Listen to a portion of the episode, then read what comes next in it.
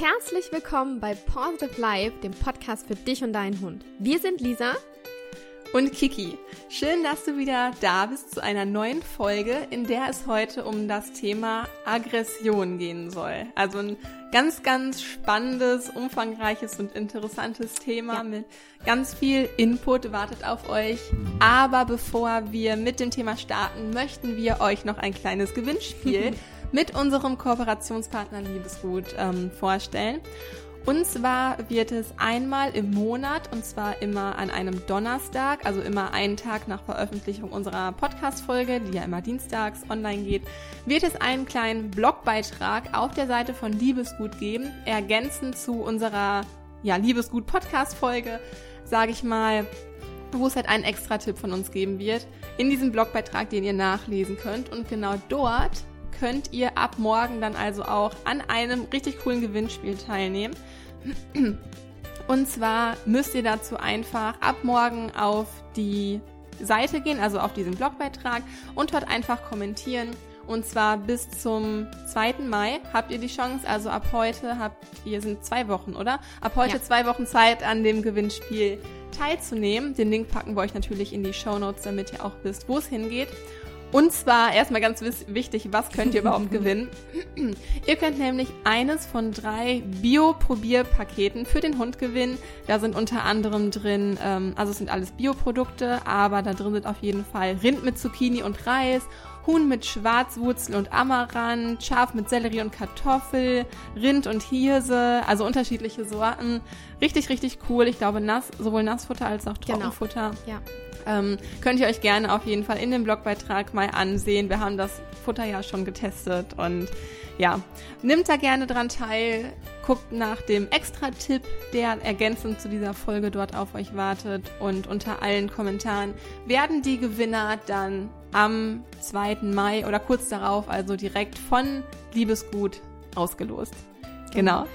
Nur ganz kurz, Kiki, du hast, glaube ich, am Anfang Dienstag gesagt. Mittwochs kommt unsere Podcast-Folge mal online. Echt, habe ich Dienstag ja, gesagt? Ja, aber oh du warst so vertieft, ich wollte dich nicht unterbrechen. oh Gott, ich wollte keinen verwirren. Nein, selbstverständlich kommt unsere Folge immer Mittwochs online. Danke für die Korrektur. Genau. Und äh, du hast das Probierpaket gerade so schön vorgestellt. Und wir selbst haben das ja auch schon getestet. Also nicht wir selber, sondern unsere Hunde und ähm, sind von der Bioqualität und den regionalen Rohstoffen wirklich mehr als begeistert. Also gerade ich mit Finn, der ja wirklich immer Probleme hat mit verschiedenen Futtersorten, verträgt das Futter wirklich mega, mega gut. Weshalb ich das wirklich nur empfehlen kann. Das Fleisch stammt nicht aus Massentierhaltung, was mir und Kiki einfach sehr, sehr wichtig ist. Es sind naturreine Rezepturen ohne Zusätze. Es sind regionale Biorohstoffe aus nachhaltigem Anbau die Tiere werden artgerecht bei den Biobauern gehalten. Es werden keine Tierversuche gemacht und deshalb können wir das Futter wirklich, wirklich nur empfehlen. Und wer es nicht abwarten kann, so eine tolle Probierbox zu gewinnen, der kann jetzt schon sowas bestellen bei äh, Liebesgut. Und zwar mit dem Gutscheincode LGPOR15 bekommt ihr 15% Rabatt auf euren nächsten Einkauf ab 5 Euro Mindestbestellwert und der gilt nicht nur bei der ersten Bestellung, sondern bei jeder. Also richtig, richtig cool. Den ähm, Rabattcode packen wir euch natürlich auch in die Show Notes, damit ihr euch den einfach nur kopieren könnt und shoppen könnt. Aber wir drücken natürlich allen die Daumen, die beim Gewinnspiel mitmachen wollen. Ich glaube, ich bestelle auch noch mal. Meine Leckerlis sind nämlich gerade alle gegangen. Das muss ich mir auf jeden Fall auch sichern. Also der Rabattcode LGPAW Genau. 15. Genau. Genau. Ja, und genug einleitendes Gerede. Jetzt möchten wir mit der Folge starten. Und zwar ähm, möchten wir einleitend in das Thema einmal auf den Fall Chico eingehen. Ähm, ich denke, viele werden davon gehört haben und uns haben auch einige Nachrichten dazu erreicht, ob wir da nicht vielleicht mal ein paar Worte zu sagen würden. Und wir dachten, passend zu dieser Folge Aggression ähm, möchten wir uns da einmal kurz zu äußern. Und zwar ähm, unter anderem auch, weil uns am Montag die Nachricht erreicht hat, dass der Chico tatsächlich eingeschläfert wurde. Es wurde ja viel dafür getan, äh, dass diese Einschläferung äh, umgangen werden soll. Und das ich, also ich habe es nicht so ganz tiefgehend verfolgt, aber zwischendurch sah es ja auch danach aus, dass es halt ja erreicht werden kann. Und ja, Montag kam dann die Nachricht, der wurde halt gerade eingeschläfert, ich glaube vormittags oder mittags. Und für alle, die diesen Fall nicht, ähm, ja, nicht verfolgt, verfolgt haben, danke, der, der ähm, Staffordshire Terrier Rüde Chico, ich glaube, der wurde um die zehn Jahre alt geschätzt, hatte vor kurzem, ich weiß gar nicht, vor einigen Wochen, hatte er in einer Wohnung in Hannover, in der er gehalten wurde, seine Hundehalterin und ihren Sohn, ich glaube, die waren so Mitte 40 und Mitte 20 ungefähr, also beide erwachsen, ähm, jetzt kein kleines Kind oder so, hat die beiden Personen in der Wohnung totgebissen. Dieser Fall wurde in den Medien stark diskutiert und wie gesagt versucht, das Einschläfern zu verhindern. Natürlich hat das eine Riesendebatte ergeben, weil es als Staffordshire Terrier Rüde mhm. äh, kommt natürlich das Thema Kampfhunde und Listenhunde dann wieder stark auf. Darüber werden wir auch noch später in der Folge nochmal genauer eingehen.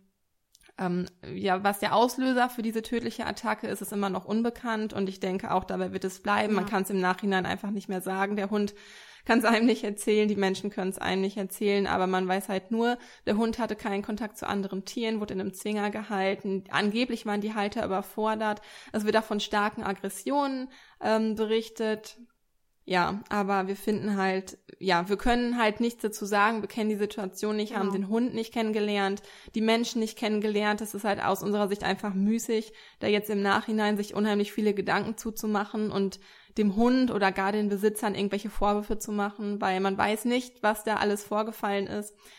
Aber wir finden trotzdem, so weit muss es natürlich erst gar nicht kommen, sowohl für den Hund nicht, diese schlimme Erfahrung zu machen, als auch für die Menschen.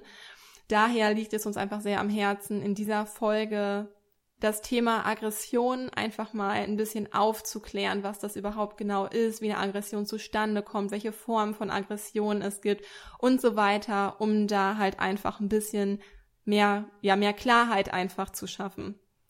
Genau. Und um sich selbst behelfen zu können, ähm, möchten wir euch erstmal auch erklären, was Aggression überhaupt ist, woso sie da ist und warum sie auch wichtig ist und wie in welchen Formen und Intensitäten sie auch überhaupt auftreten kann. Wir möchten dich durch diese Folge auch ein bisschen zum Lösungsfinder machen und ähm, es ist natürlich immer und gerade bei aggressionsbedingten Problemen immer sinnvoll, einen Fachmann zu Rate zu ziehen. Also da nicht selber irgendwie rum zu experimentieren oder abzuwarten, sondern falls dein Hund wirklich irgendeine Art von Aggression zeigt gerne einfach mal einen Fachmann zu Rate zu ziehen, mit einem Hundetrainer vor Ort zu sprechen, der die Situation einschätzen kann, mit euch darüber sprechen kann und dann auch einschätzen kann, ist es diese Aggression, die ihr vermutet habt oder eben nicht. Und ähm, für uns ist es auch einfach wichtig, dass du lernst, deinen Hund zu verstehen. Und ähm, ja, aus diesem Grund haben wir uns an die Folge gesetzt und sie hat sehr, sehr viel Input. Aber ja. wir halten es wirklich für sinnvoll und wichtig, darüber zu sprechen.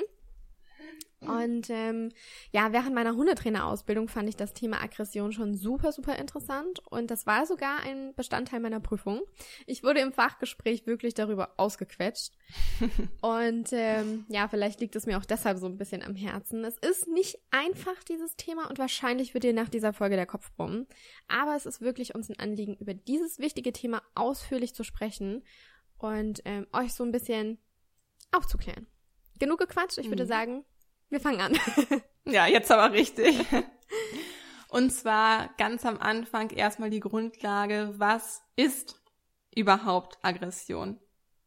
Und zwar möchte ich dazu eine kurze Definition von dem Wort Aggressivität vorlesen. Und zwar ist Aggressivität das Maß der Angriffsbereitschaft in der jeweiligen Situation. Und mit der jeweiligen Situation ist halt gemeint, ähm, ja, wie, also dass es erstmal auf das Individuum ankommt, also ja, dass der Hund halt individuell entscheidet und unterschiedlich stark oder schnell halt auch entscheidet, in wie, ja, inwiefern er halt schnell in eine Aggression oder Aggressivität reinkommt und natürlich auch, ähm, ja, wie stark die Aggressivität auf die jeweilige Situation angepasst ist.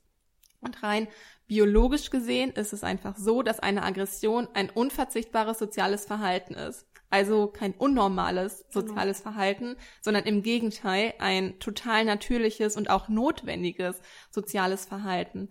Denn Aggressionen wirken halt in erster Linie der oder dienen in erster Linie der Selbstverteidigung. Sie dienen zum Teil dem Schutz der Nachkommen, dem Schutz von Verwandten, von Partnern oder der Familie. Sie dienen dem Schutz, ach, sie dienen dem äh, Wettbewerb um Ressourcen, also die wichtigsten Ressourcen, auch zur ähm, ja, Lebenserhaltung, sage ich mal, für zum mhm. Beispiel Nahrung, Geschlechtspartner, das Territorium, auch für ähm, den individuellen Statusgewinn. Auch das ist ein wichtiges Thema, ähm, für das Aggressionen eingesetzt werden. Aber auch zum Beispiel der Distanzvergrößerung, wenn man zum Beispiel sieht, okay, der kommt mir jetzt ein bisschen zu nah, das gefällt mir nicht, also das äh, kommt mir irgendwie komisch vor, um da zum Beispiel mit einer Aggression zu reagieren, um die den Gegner, also das kann sowohl ein Mensch sein als auch ein Hund, auf Abstand zu halten aber auch äh, um soziale Beziehungen zu regulieren oder auch um Rangordnungen zu etablieren oder Rangordnungen zu verteidigen. Und ihr seht vielleicht schon, das sind viele, viele Bereiche, die man halt im Alltag regelmäßig bei Hunden sieht, äh, wie zum Beispiel ja die Aggression, zu, also eine Aggression, die gezeigt wird, um halt Abstand zu halten mhm. oder ja, die sich halt auf die Ressourcen bezieht und wir haben gerade schon gesagt, es ist ein natürliches Verhalten, beziehungsweise eine natürliche Kommunikationsform, die jeder Hund beherrschen sollte. Also Aggressionen sind Kommunikation. Also Aggressionen sind ein natürliches Kommunikationsmittel, die jeder Hund beherrschen sollte zum ganz normalen Kommunikationsrepertoire, sage ich mal, dazugehören.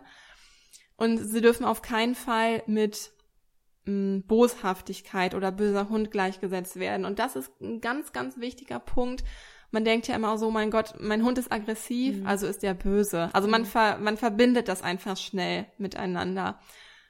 Aggression ist also nicht mit böser Hund gleichzusetzen. Ganz, ganz wichtig.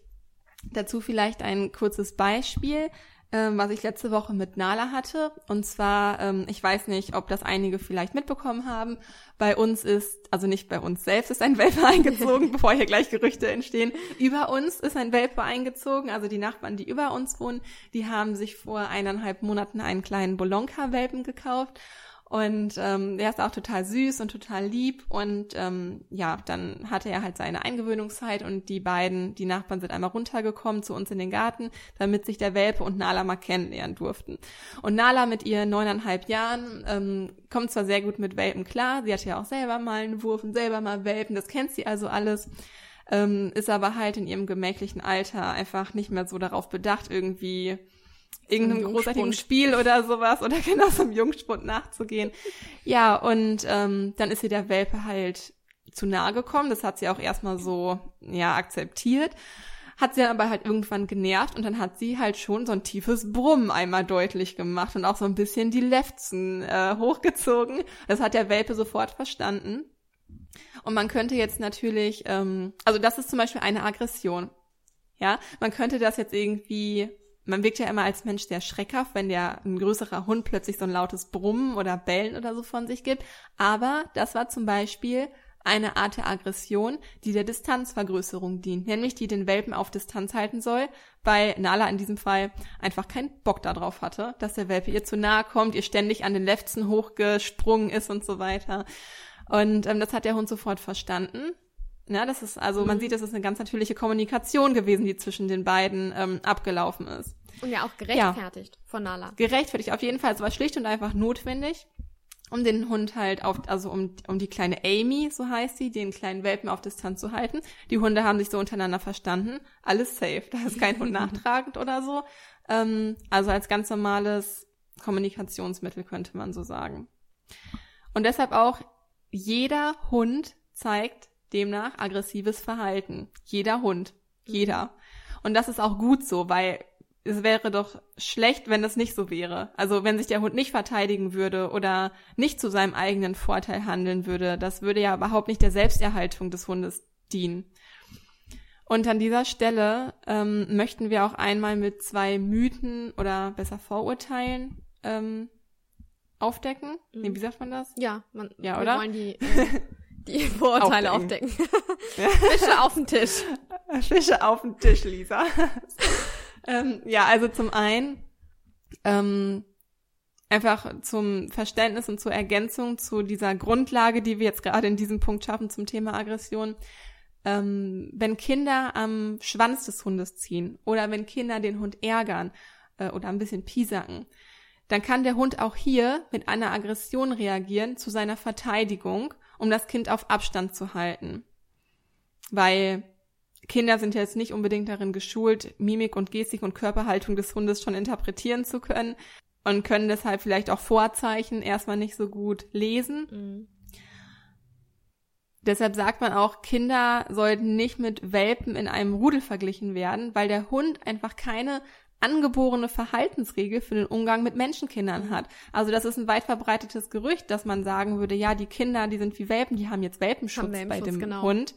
Und der Hund tut denen nichts. Also ein Hund, und da gibt es diverse Fälle, in denen man gehört hat, dass der Hund ein Kind angegriffen hat.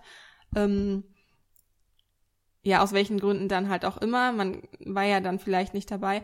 Aber der Hund würde auch ein Kind angreifen. Und das führt mich auch zum zweiten Vorurteil, was wir auflösen möchten. Hunde haben keine Moral. Mhm. Also Hunde differenzieren da nicht. Wenn es dem eigenen Selbstschutz dient, dann würden sie sowohl auch ein, ein Kind als auch einen Menschen angreifen. Natürlich ist die Schwelle bis dahin sehr, sehr hoch. Aber rein vom Prinzip her gibt es für Hunde kein kein Gut oder Böse. Also ein Hund hat kein schlechtes Gewissen danach, nachdem er sich verteidigt hat und eventuell den Tod des Gegners in Kauf genommen hat. Für Hunde gibt es da kein Gut und Böse. Die fühlen sich nicht schlecht, die haben kein schlechtes Gewissen, wenn sie töten, sondern die handeln halt einfach rein nach ihrem Instinkt. Es gibt also so viele vernünftige Gründe, in Anführungsstrichen vernünftige Gründe oder natürliche Gründe, auf bestimmte Situationen mit Aggression zu reagieren. Wie gesagt, hauptsächlich zum Selbstschutz und zur ähm, Selbsterhaltung ja, oder zur Selbstverteidigung. Allerdings macht es natürlich einen Unterschied, ob dieses Aggressionsverhalten angemessen oder unangemessen ist. Mhm. Letzteres, also unangemessenes Aggressionsverhalten, geht dann halt eher in die Richtung, dass es wirklich potenziell, also dass es wirklich von potenziell gefährlichen Hunden gezeigt wird. Das kann dann auch mit Verhaltensauffälligkeiten und so zu tun haben, aber auch darauf werden wir später in der Folge nochmal eingehen. Zusammenfassend also zu diesem Punkt, zur Grundlage der Aggression. Aggression ist also eine normale und genetisch bedingte und fest verankerte Verhaltenskomponente. Es gibt verschiedene Auslöser, die auch zu unterschiedlichen Formen und Intensitäten der Aggression führen und Aggression ist ein ganz normales Verhalten und ein Kommunikationsmittel, das zwischen Hunden einfach notwendig ist. Genau. Boah, das war jetzt ein langer Monolog, da bin ich ein bisschen ausgeschweift. ja, es ist auch ein umfangreiches Thema, aber halt eben auch total interessant. Und aus diesem Grund möchten wir auch gleich auf die unterschiedlichen Arten und Intensitäten von Aggression eingehen. Also zunächst kann man sagen, Hunde zeigen immer nur so viel wie unbedingt nötig. Ähm, die Form von Aggression. Also die Aggressionen werden also nur in der Intensität gezeigt, ähm, die zum Erreichen des Ziels notwendig sind. Mhm. Viele Hunde versuchen auch Konflikte gleich zu deeskalieren. Denn wären Wölfe früher alle immer gleich aufeinander losgegangen und hätten einen Angriff gezeigt, sich dadurch dann verletzt, dann hätte das auch ihr Ende bedeuten können. Denn ein verletzter Wolf geht nicht mal so schnell auf die Jagd und bekommt Futter. Und deshalb handeln Wölfe sowie auch Hunde immer nutzenorientiert, also wie eben schon gesagt, immer nur so viel wie unbedingt nötig. Natürlich gibt es auch Ausnahmen. Und eine Ausnahme ist zum Beispiel der hemmungslose Angriff. Das heißt schon hemmungslos. Also hier ist es, der Angriff findet ohne oder kaum sichtbare Vorzeichen statt. Da kommen wir aber gleich nochmal drauf zu sprechen. Generell laufen Konflikte eben mit dem Ziel ab, dass sie gelöst werden und die Hunde sich dann auch irgendwann aus dem Weg gehen können. Eine Auseinandersetzung verläuft kontinuierlich und kann auf jeder beliebigen Stufe enden. Auf die Stufen gehen wir auch gleich nochmal ein. ähm, zum Beispiel dadurch, dass einer oder beide Hunde den Schauplatz eben verlassen. Um nur so viel Aggressionsintensität freizusetzen, wie in diesem Augenblick tatsächlich erforderlich ist, benötigen Hunde eben diese verschiedenen Abstufungen der Aggressionsintensität.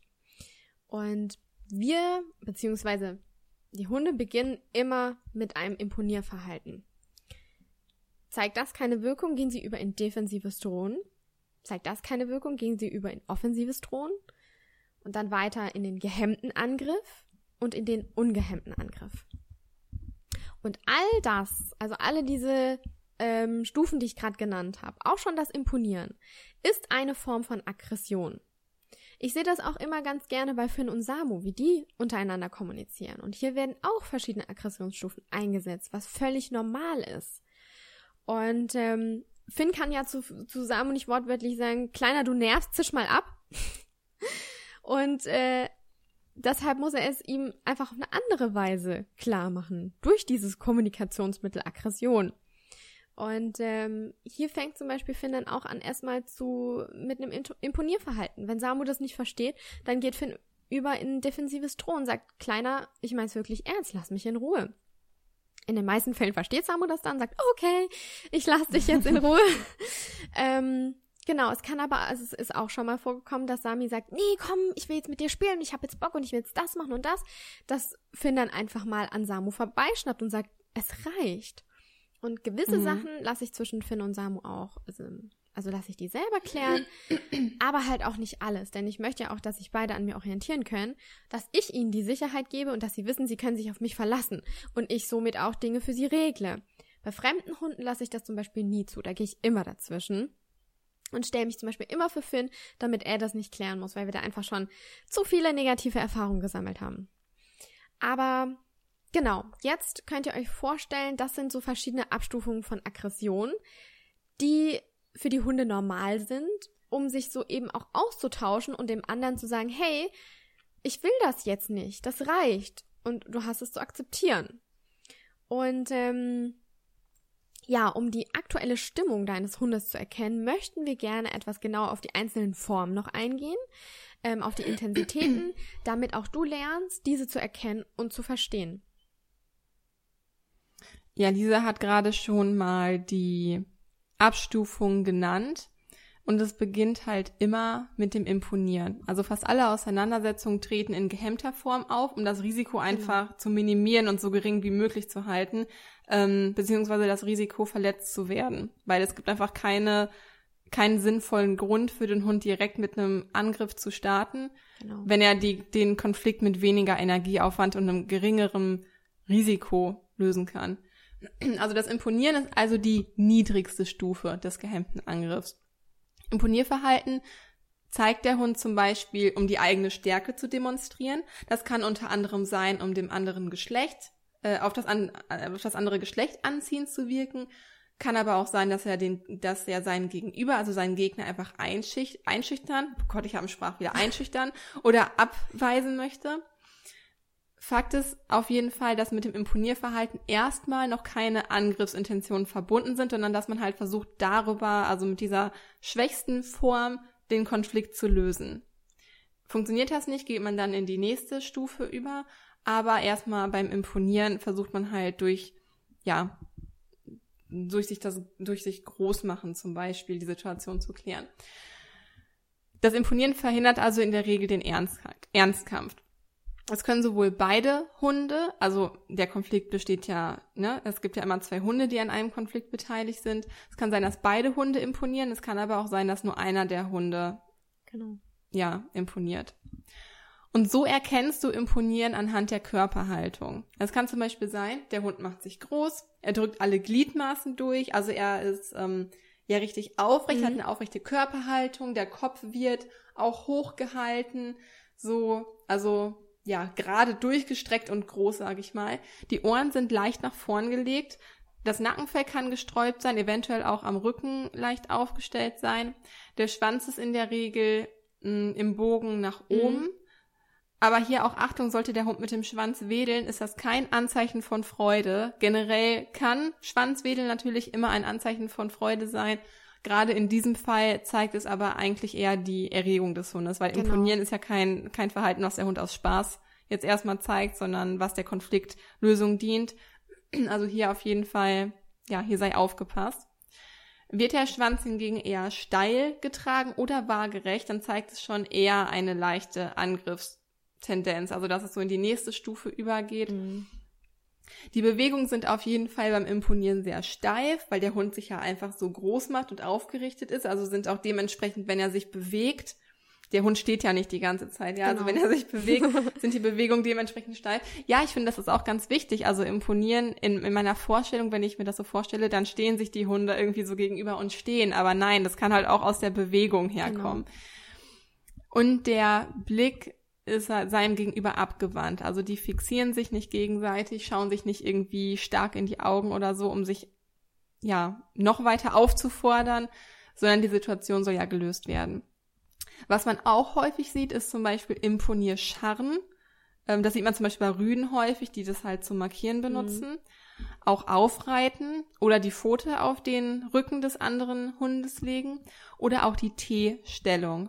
Bei, das haben, habt ihr bestimmt auch schon mal gehört. Bei der T-Stellung bilden die beiden Hunde, zwischen denen der Konflikt gerade stattfindet, die bilden einen T, wobei der Querstrich von dem T dem anderen Hund den Weg versperrt. Und somit imponiert der Hund, der den Querbalken bildet und der halt diesen Weg versperrt, ähm, der imponiert dem Hund, der quasi den geraden Strich des Ts bildet, also dem den Weg versperrt wird.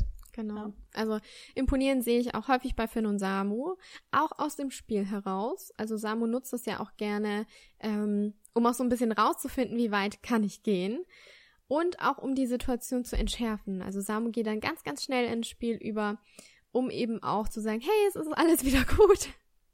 Und ähm, das ist auch schön zu sehen, wie beide Hunde den Konflikt eben selbst von selbst lösen und selber auf die Idee kommen, ähm, ja, die Situation jetzt für sich selber zu regeln und zu lösen.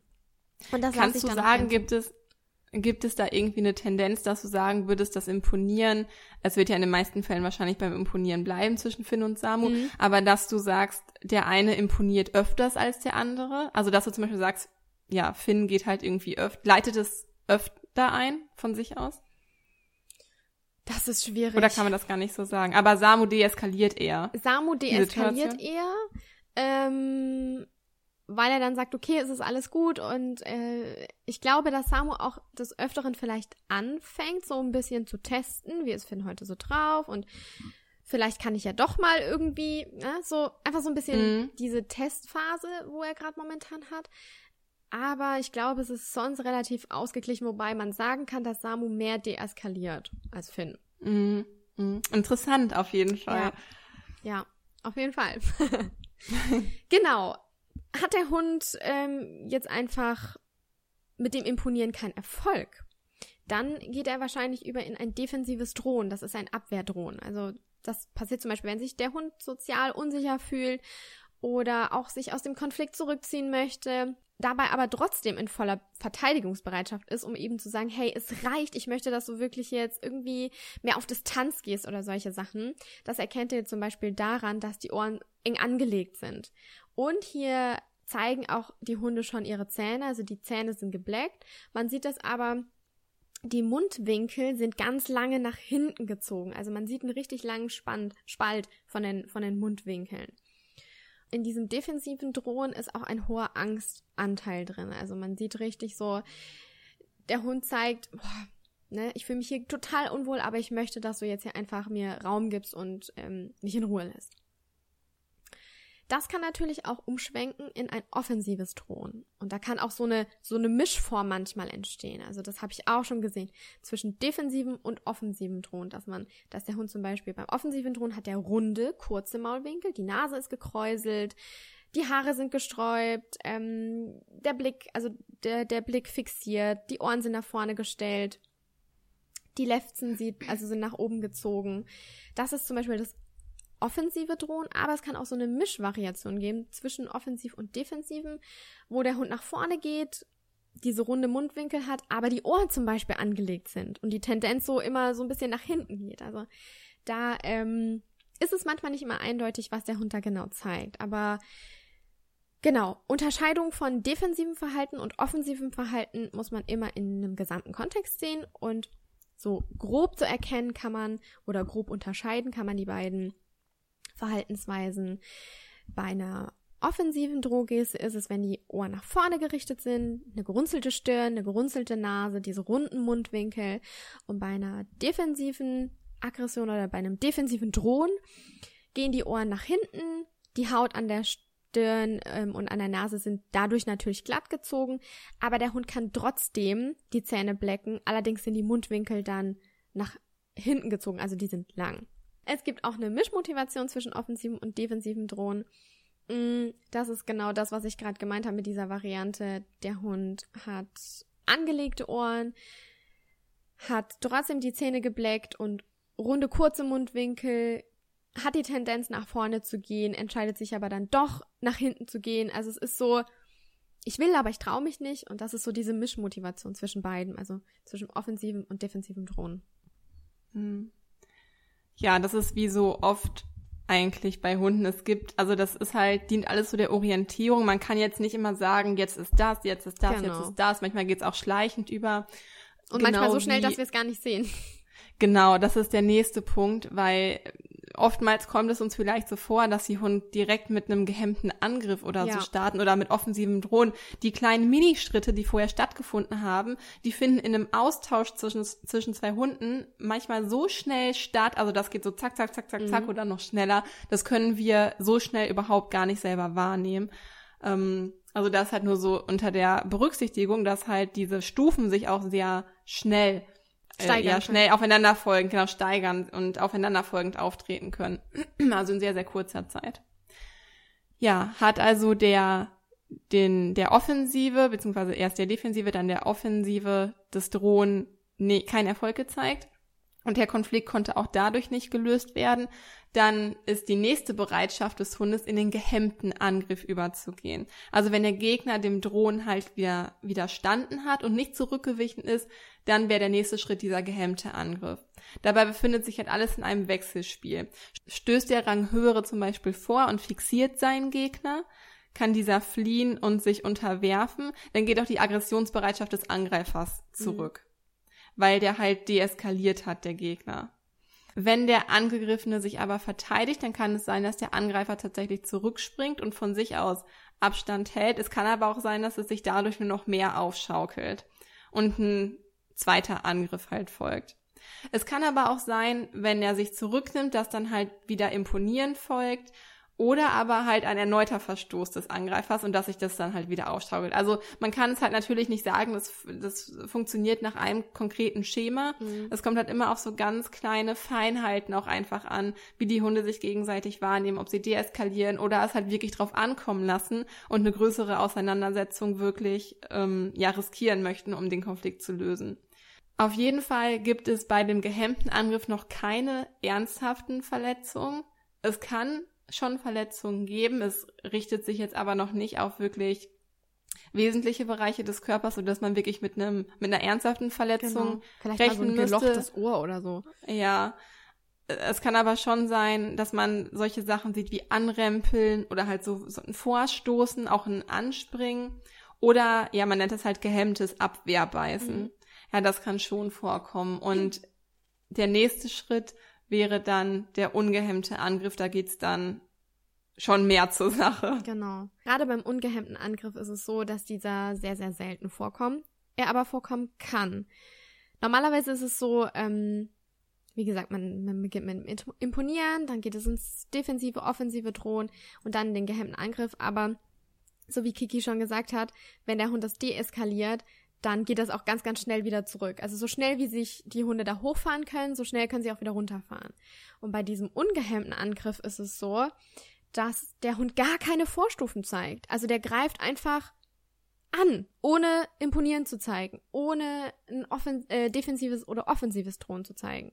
Und das tritt nur oder fast nur bei verhaltensauffälligen Hunden auf. Es ist kein normales Verhalten.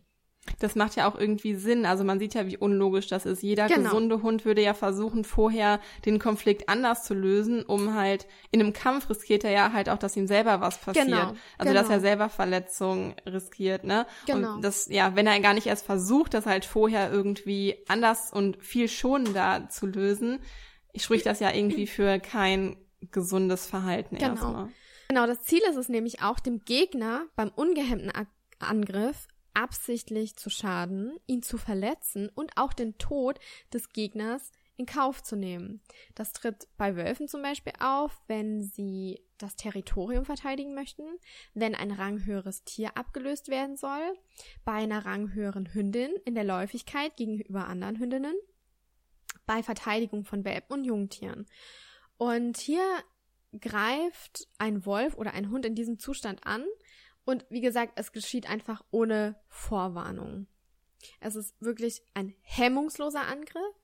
und der ist mit voller Kraft. Und man sieht es einfach dem Hund oder dem Wolf nicht optisch an. Er zeigt kein Wutgesicht, sprich, die Nase ist nicht gekräuselt, die Zähne sind nicht gebleckt. Er hat keine geschräubten Nackenhaare, keinen steifen Schwanz, kein Knurren. Er greift einfach so aus dem Nichts an und das ist dann auch ein lautloser Kampf. Hier geht's wirklich nicht mehr darum, den Rivalen einzuschüchtern oder zu beeindrucken. Hier geht's wirklich nur noch darum, ihn wirklich zu verletzen. Er hat manchmal auch wirklich eine Tötungsabsicht, dieser Hund oder dieser Wolf, der das zeigt. Es werden in Beine, Pfoten, Bauch gebissen und verletzt. Und das sind solche Zonen, die eigentlich beim gehemmten Angriff aus, ausgelassen werden. Also man beißt nicht absichtlich in den Bauch, wenn man denn das andere Tier nicht töten möchte. Und ja, ähm, ob willentlich diese Tötungsabsicht besteht, ist wissenschaftlich noch nicht geklärt. Ich habe es bisher nur ein einziges Mal erlebt, dass ein Hund das machen wollte. Es war mein eigener Hund. Wir hatten früher einen Schäferhund-Mischling und ähm, der hatte einen schwarzen Schäferhund, glaube ich, war es auf dem Kieker, den konnte er überhaupt nicht leiden. Und die sind ein paar Mal aneinander geraten und als die beiden mal von der Leine waren, sind die so lange aufeinander losgegangen und die hätten sich meines Erachtens totgebissen, wäre keiner von uns dazwischen gegangen. Mein Papa ist dann damals dazwischen gegangen, hat sich natürlich dann auch selber verletzt, ne? Die Hunde haben zugebissen. Ich würde es auch keinem raten, aber in dieser Situation hat er es einfach gemacht und hat die Hunde auseinandergerissen. Und ähm, ich muss aber auch dazu sagen, unser Hund, den wir damals hatten, der war krank. Also er war wirklich krank im Kopf. Ähm, wir vermuten, dass es Inzucht war. Das kam damals einfach auch über viele verschiedene Ecken raus, weil wir jemanden gefunden haben, der auch aus dem Wurf einen Hund hatte und die uns erzählt hat, die Hunde, ähm, das waren Geschwisterpärchen, die sind aneinander geraten, das waren Hofhunde. Ja, ähm, ist das passiert, weil unser Hund einfach eine Verhaltensstörung hatte. Das war das erste und einzige Mal, als ich das erlebt hatte und ich möchte das auch nie wiedersehen. Denn dieser Blick von einem Hund, den anderen so zu hassen und so auf ihn loszugehen, dass er wirklich in Kauf nimmt, dass er stirbt, das war einfach wirklich ganz, ganz, ganz grausam. Ja, das glaube ich dir. Das ja. stelle ich mir auch wirklich schrecklich vor. Aber Und das ist wirklich selten. Also, ne? Was du auch vorhin noch meintest, weil ich, was ich halt auch einfach so krass finde, ähm, du hast gesagt, dass die Mutterhündin, beziehungsweise eine läufige Hündin, dazu bereit wäre, eine konkurrierende, also es ist nicht Hündin, es äh, war, glaube ich, auf Wölfe bezogen. Genau. Ähm, eine, eine läufige Wölfin ähm, dazu bereit wäre, eine andere, eine andere läufige Hündin, also Wölfin, genau. sagt man Wölfin? Ich denke schon. Also einem, einen weiblichen Wolf, ähm, dazu bereit wäre, tot zu beißen, um halt ihren Fortpflanzungserfolg ja. zu ja. sicherzustellen. Und da sieht man halt einfach mal, das, das finde ich so krass, da sieht man halt einfach mal, wie stark der Fortpflanzungstrieb ist. Und das ja. ist nicht nur bei Wölfen so, auch Hunde haben, das ist ja der krasseste Trieb, den Hunde haben, sich fortzupflanzen. Danach wird alles ausgeschaltet, so ungefähr. Also bei dem einen Hund natürlich mehr als bei, bei dem anderen, aber ja, also da sieht man mal, wie, reit, wie, wie weit halt Tiere auch bereit sind, dafür mhm. zu gehen. Und das, ja, das wollte ich irgendwie einfach genau. nur noch mal ähm, klarstellen, einfach auch um das ja. zu verstehen, dass es halt für Tiere einfach normal ist in diesem Fall. Genau. Ja, wie du schon sagst, bei, bei unseren Hunden ist das kein normales Verhalten, den ungehemmten Angriff zu zeigen. Genau. Also die leben den, ja auch nicht mehr in den, einem Rudel. Also, ne, Sam und Finn ja. sind ja auch kein Rudel. Das ist eine Gemeinschaft, die ja. sind nicht miteinander verwandt. Es ist kein ja. Rudel. Also nicht wie bei diesen Wölfen. Also, genau, da muss man auf jeden Fall differenzieren. Das macht auf jeden Fall macht einen Unterschied. Ja. Klar sind die Hunde und Wölfe sich sehr, sehr ähnlich, aber natürlich gibt es da auch sehr, sehr wichtige Unterschiede. Aber einfach, dass man das halt nochmal im Hinterkopf behält, ja, wie es halt zu der Kommunikation beiträgt. Naja, auf jeden Fall, um auf den Chico auch zurückzukommen und ähm, das Thema Kampfhunde und Listenhunde. Also ob es sich jetzt bei dem Hund Chico um so eine Art des ungehemmten Angriffs gehandelt hat, aufgrund einer Verhaltensstörung, das können wir natürlich nicht sagen. Also es deutet vieles darauf hin. Da man jetzt aber nicht weiß, ob sich die Situation vielleicht aufgeschaukelt hat, ob der wirklich eine angeborene Verhaltensstörung hatte oder ob eine Verhaltensstörung, falls sie bestanden hat, sich nach und nach entwickelt hat, einfach, ja, aus welchen Gründen auch immer. Ähm, angeblich hatte er auch keinen Kontakt zu anderen Hunden und wurde in einem Zwinger gehalten. Da kann man alles nur mutmaßen, da möchten wir auch nicht zu viel drauf eingehen. Ähm, es spricht, deutet auf jeden Fall ziemlich viel darauf hin. Er hat ja auch seine Besitzer tot gebissen. Es spricht einiges dafür, aber hier sieht man auch, dass gerade der Mensch einfach ein wesentlicher Faktor ist in der, mhm. in der Entstehung auch von unangemessenem Aggressionsverhalten. Einfach dadurch, dass unser sozialer Stress und unsere soziale Stimmungs, also Stimmung sich halt übertragen können auf den Hund und halt die Aggressivität verstärken können, wer da eh schon ja eine bestimmte Bereitschaft besteht, dieses mhm. Verhalten zu zeigen. Und das in Kombination mit einer gerade darauf ausgerichteten Zuchtauslese, also wer weiß, das wissen wir auch nicht, äh, ob der Züchter dieses Hundes irgendwie auf Kampfbereitschaft selektiert hat oder so. Ähm, das in Kombination kann auf jeden Fall dazu führen, dass sich Hunde sozial mangelhaft verhalten und sich auch nicht in soziale oder sozial in Gruppen einfügen können und mhm. eben solche Vorfälle passieren können. Sondern das sind halt so unsere Gedanken dazu. Aber wie gesagt, mehr können wir dazu einfach nicht sagen. Damit möchten wir aber halt auf keinen Fall, und das ist ganz, ganz wichtig für uns an dieser Stelle nochmal zu erwähnen, wir möchten auf gar keinen Fall jetzt irgendwie alle Listenhunde oder Kampfhundrassen über einen Kamm scheren. Im Gegenteil, Aggressivität ist, wie gesagt, ein natürlicher Teil des Sozialverhaltens. Das wird heutzutage immer noch viel mit Gefährlichkeit oder immer noch viel mit etwas Negativem gleichgesetzt. Also das Thema Aggression. Wie natürlich dieses Verhalten ist, haben wir euch jetzt gerade ja ähm, umfangreich beschrieben. Aber es ist halt einfach falsch, diese beiden Punkte gleichzusetzen. Und es ist auch einfach gefährlich, diese beiden Punkte gleichzusetzen, weil so einfach bestimmte Rassen schneller als aggressiv und gefährlich abgestempelt werden. Dabei kann es kann es, und das ist einfach nicht so, es kann nicht eine Rasse gefährlich sein. Es kann ein Individuum gefährlich sein. Es kann natürlich ein Staffordshire Terrier gefährlich sein, es kann aber auch ein Labrador gefährlich sein. Es gibt auch Fälle, da hat schon ein Labrador ein Kind totgebissen. Ja. Es kann auch sein, dass ein Chihuahua gefährlich ist. Oder Und diese kleine, also ähm, meine, meine, die bei uns, die im Haus wohnt, die hat zwei Parson Russell Terrier, von denen will ich mhm. auch nicht gebissen werden. Ne? Nee, das glaube ich, das glaube ich. Ähm, also es, es ist keine Rasse, die, die pauschal gefährlich ist. Wenn überhaupt, ist das Individuum und dann halt aus unterschiedlichen Gründen gefährlich. Und dann halt auch in vielen Fällen, einfach weil die Mensch-Hund-Bindung, also wenn das nicht genetisch begründet ist, dann halt, weil eine Verhaltensauffälligkeit sich entwickelt hat, weil die Mensch-Hund-Bindung einfach sehr problematisch ist, beziehungsweise man als Mensch ja, vielleicht nicht, also um das jetzt den Besitzern von dem Chico vorzuhalten, also davon jetzt mal komplett abgelöst, wie gesagt, kann einfach es einfach sein, dass der Mensch nicht halt ausreichend für eine angemessene Haltung des Hundes zum Beispiel gesorgt hat. Ja.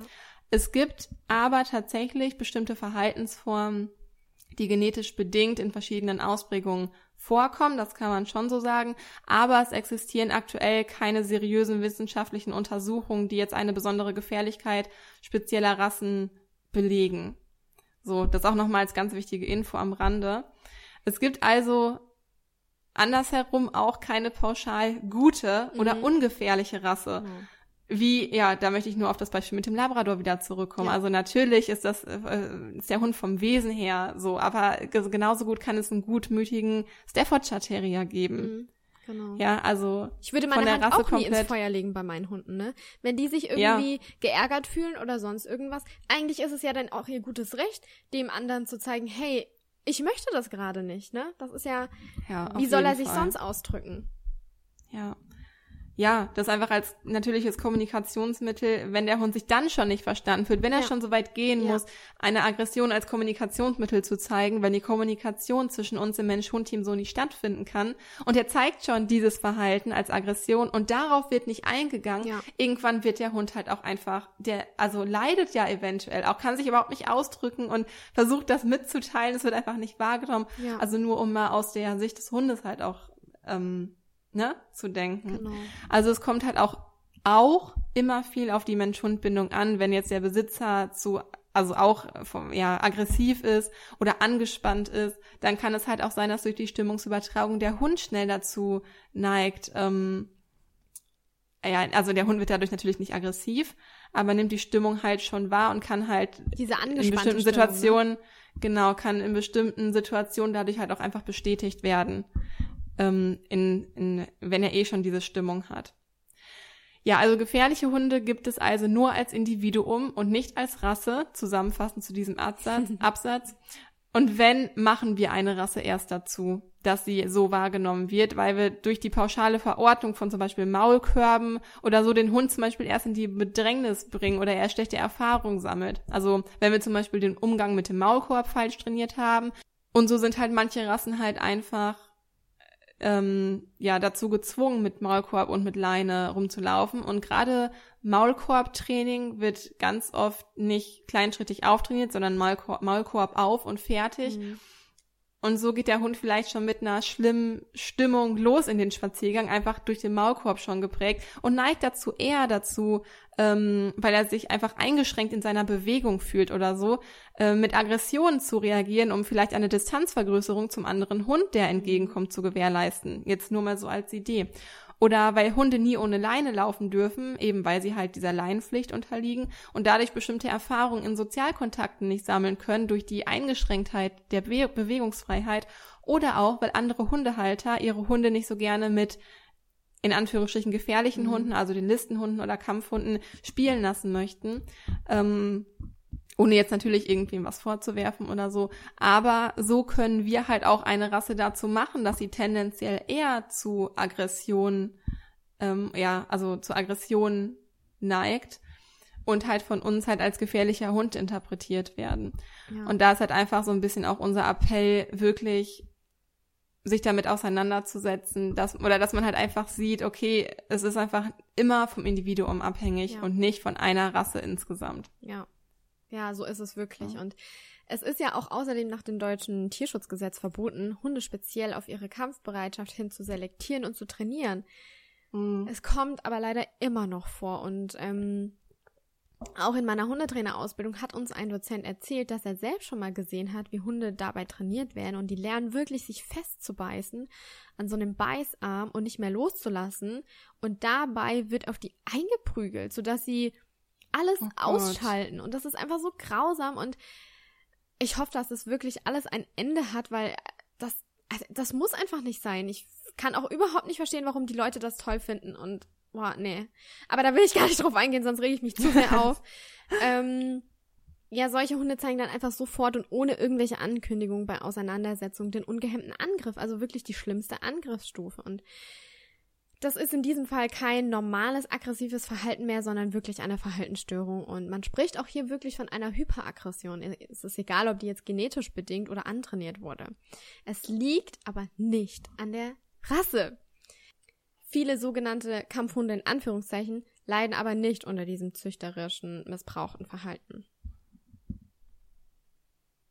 Abschließend möchten wir jetzt noch auf die Arten, also auf einige Arten von Aggressionen eingehen. Und zwar ist die häufigste Form einer Aggression die Angstaggression. Denn fast 80 Prozent aller Aggressionsprobleme sind angstinduziert. Also eine sehr, sehr hohe mhm. Zahl. Mhm.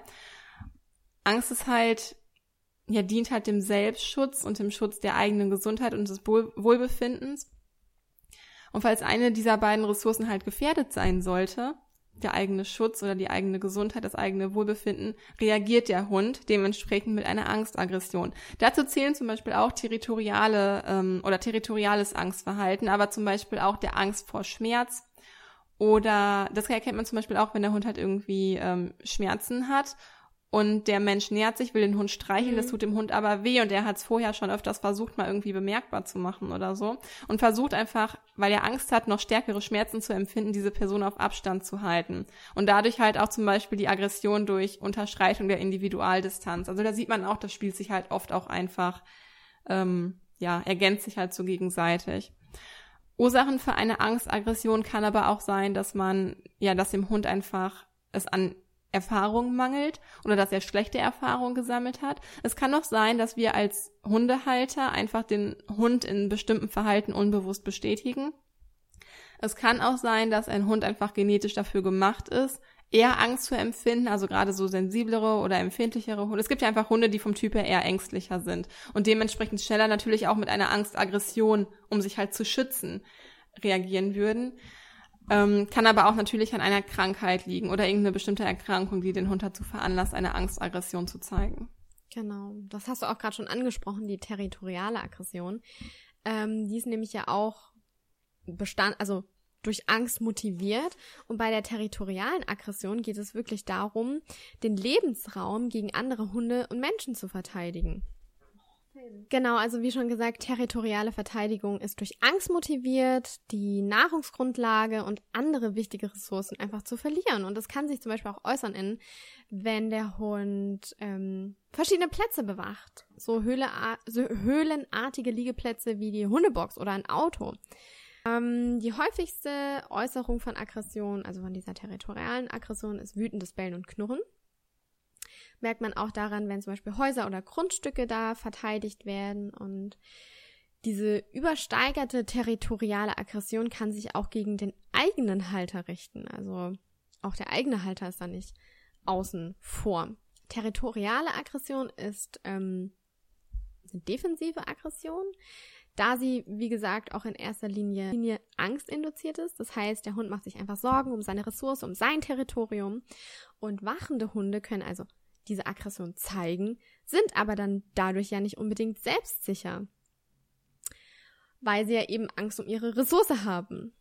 Und hier gilt es einfach, dem Hund Sicherheit zu geben, dass wir dem Hund zeigen, er muss sich um sein Territorium keine Sorgen machen, er hat hier nichts zu verteidigen. Ähm, hier arbeiten wir auch mit positivem Training ohne Druck, damit der Hund einfach lernt, sicherer zu werden, damit es gar nicht zu dieser Verteidigung kommen muss. Also es muss bei dem Hund ein Gefühl ähm, erzeugt werden, dass er nichts zu verlieren hat, ne? Und ähm, es kann auch sogar vorkommen, bei manchen Rassen ist es so, dass, oder bei manchen Hunden ist es so, ähm, dass sich der immer wiederholende Spazierweg, dass das dem Hund ein Gefühl von seinem Territorium vermittelt. Das ist vielleicht manchmal bei, bei Herdenschutzhunden so. Aber ich habe es auch schon bei Finn zum Beispiel erlebt, dass so, das hier ist so sein Spaziergangsgebiet und da sagt er, hey, ähm, meine Strecke. Das ist auch schon vorgekommen. Und die Ursachen dafür ähm, können sein eine genetisch bedingte Veranlagung, zum Beispiel eben bei so Herdenschutzhunden, Schäferhunden, Hoverwart, Sennhunde, also so die Wachhund, ähm, die Wachhunderassen. Ähm, es kann aber auch sein, dass es für den Hund eine Art Ersatzbeschäftigung ist, gerade bei unterforderten Hunden. Und was man einfach dagegen tun kann, ist, den Hund ausreichend und angemessen auszulasten, darauf zu achten, dass der Hund nicht unbewusst für sein Verhalten bestätigt wird und wenn zum Beispiel Besuch nach Hause kommt, der Hund dann anfängt zu bellen und sein Territorium, Territorium verteidigen möchte, ähm, dem Hund ein alternatives Verhalten anzubieten. Und hier kann man zum Beispiel ganz gut mit einer Kennelbox arbeiten, um dem Hund einen sicheren Rückzugsort zu schaffen und anzubieten. Worauf ich auch noch ganz kurz eingehen möchte, ist der Schutztrieb, also die hohe Motivation, Rudelmitglieder und Nachwuchs zu verteidigen, ist was vollkommen anderes als der Wachtrieb. Das ist die Motivation zur territorialen Verteidigung. Ähm, es gibt Hunde, die sowohl das eine deutlich sehr zeigen, dafür aber auch Hunde, die das überhaupt nicht zeigen. Also vom Wachverhalten kann man also keine Rückschlüsse, Rückschlüsse auf das Verteidigungsverhalten ziehen. Wie gesagt, wir arbeiten hier einfach gerne mit einem Alternativverhalten und geben den Hunden dadurch Sicherheit. Er lernt einfach, dass wir dem Hund nichts wegnehmen und er somit einfach auch diese Form oder diese Art des territorialen Verhaltens dieser, diese, diese Aggression nicht zeigen muss. Wir geben dem Hund Sicherheit, er kann sich an uns orientieren. Und es gibt hierfür keine Pauschalübung. Es ist natürlich auch immer individuell auf das Mensch-Hund-Team abgestimmt, aber wir arbeiten hier eben mit ganz, ganz viel Sicherheit. Ja, und dann noch einen kleinen Exkurs in die jagdlich bedingte Aggression. Und zwar ähm, ja, also jagdlich bedingte Aggression wird auch eigentlich einfach nur Jagdverhalten genannt. Aber es ist halt streng genommen keine richtige Aggressionsform. Also es gehört halt streng genommen nicht richtig zur Kommunikation. Und wir haben ja gerade gelernt, Aggressionen sind eine, ein, ein Kommunikationsmittel. Wenn das Beutefangverhalten allerdings nicht richtig umgerichtet wird und der Erregungsgrad des Hundes zu hoch ist, dann kann es sein, dass diese Erregung gegen etwas oder jemand anderes anderen gerichtet wird. Daher spielt halt jagdliche Aggression bei der Beurteilung der Gefährlichkeit von Hunden schon eine Rolle und einfach nur der Vollständigkeit halber möchten wir es kurz an dieser Stelle nur erwähnen. Also jagdliche Aggression ist quasi die Bereitschaft, Beute zu verfolgen, zu fangen, zu verletzen, zu töten und auch zu fressen. Oftmals zeigen Hunde allerdings nur einzelne Handlungselemente, also selten ist es so, dass diese ganze Handlungsabfolge stattfindet, sondern dass ähm, ein Hund dazu neigt, eines oder vielleicht auch einige ähm, dieser Zwischenschritte halt zu zeigen und sich halt irgendwie darauf festigt, sage ich mal. Aber ähm, in jedem Fall ist halt die Bereitschaft des Hundes vorhanden, halt Beutetiere anzugreifen. Genau. Und äh, muss daher als, also halt trotzdem als jagdlich bedingte, in Anführungsstrichen, Aggression berücksichtigt werden. Oftmals ist als Auslöser ähm, schon Beuteverhalten wie Fliehen, Schreien oder Zappeln oder auch ruckartige Bewegungen ähm, ja der Auslöser. Dabei muss es sich gar nicht zwingend um ein Tier oder ein Lebewesen handeln. Es kann auch einfach zum Beispiel gegen ein Auto oder ein Spielzeug gerichtet sein, dass dieses äh, Verhalten beim Hund hervorruft. Einfach der Bewegungsreiz an sich. Ja, genau.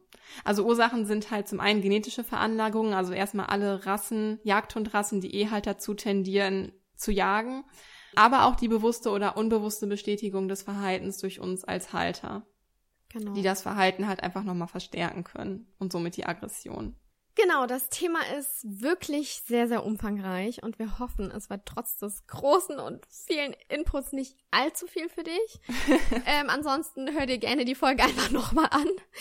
Und ähm, ja, hier nochmal das Wichtigste für euch in so einem kleinen Fazit zusammengefasst. Ähm, Aggression ist eine normale, genetisch bedingte und fest verankerte Verhaltenskomponente. Sie dient der Kommunikation und verschiedene Auslöser führen auch zu unterschiedlichen Formen und Intensitäten der Aggression.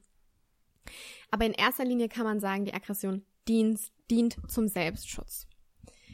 Ja, da das Thema wirklich sehr komplex und umfangreich ist, möchten wir aber trotzdem in der nächsten Folge, also auch nächste Woche, ähm, die Leinenaggression ansprechen und machen mhm. da auch raus auch eine eigene Folge, denn die wird auch wahrscheinlich sehr umfangreich und mhm. da freue ich mich schon drauf. Ich freue mich spannend auch. und interessant und wichtig das genau, Thema. Genau, weil damit mhm. hatte ich selbst einfach schon immer mal wieder Probleme mit Finn und kann da auch aus eigenen Ver Erfahrungen dann berichten und ähm, das wird auf jeden Fall eine sehr, sehr coole Folge werden. Genau.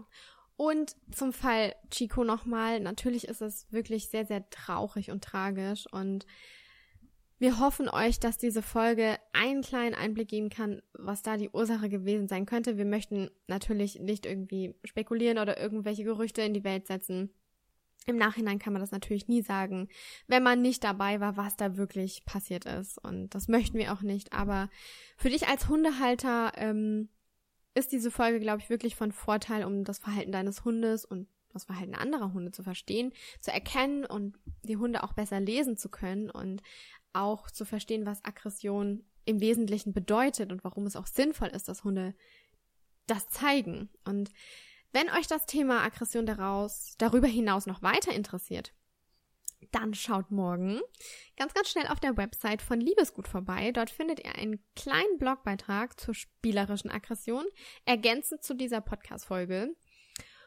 Und außerdem könnt ihr durch euren Kommentar am Gewinnspiel teilnehmen und somit eines von drei Biofutterpaketen für deine Fellnase gewinnen. Das Gewinnspiel geht bis zum 2. Mai. Und ähm, genau, mitmachen lohnt sich auf jeden Fall. Wir drücken alle Pfoten und Daumen, die wir haben.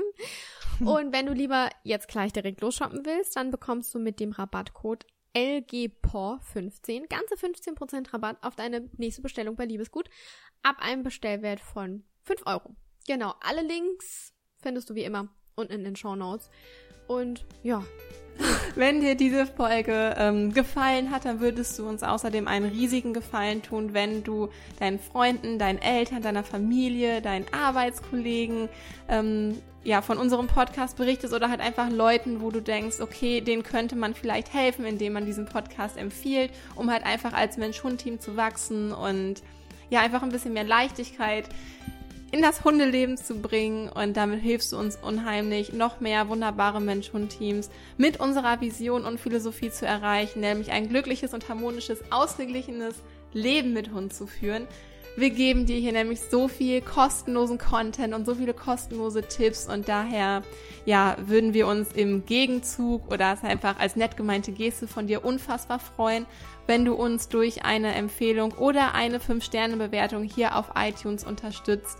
Ähm, natürlich kannst du uns auch sehr, sehr gerne abonnieren Und durch deine Unterstützung hilfst du uns einfach, noch mehr tolle und hilfreiche Podcast-Folgen zu produzieren, noch mehr Zeit zu investieren in Positive Life und damit mhm. noch mehr Menschen mit noch besserem Inhalt, noch mhm. besserem Content zu erreichen. Und an dieser Stelle auch einfach mal ein riesiges Dankeschön von Herzen für deine Hilfe und ganz besonders natürlich an alle, die uns auf unserer Reise schon so wunderbar unterstützt haben und so liebe Nachrichten schicken, so wundervolles und herzliches Feedback ja, geben, uns auf so Instagram uns auf Instagram mit ihren Stories markieren und verlinken. Also habt tausend Dank dafür. Vielen, da sind wir euch unheimlich Dank. dankbar für.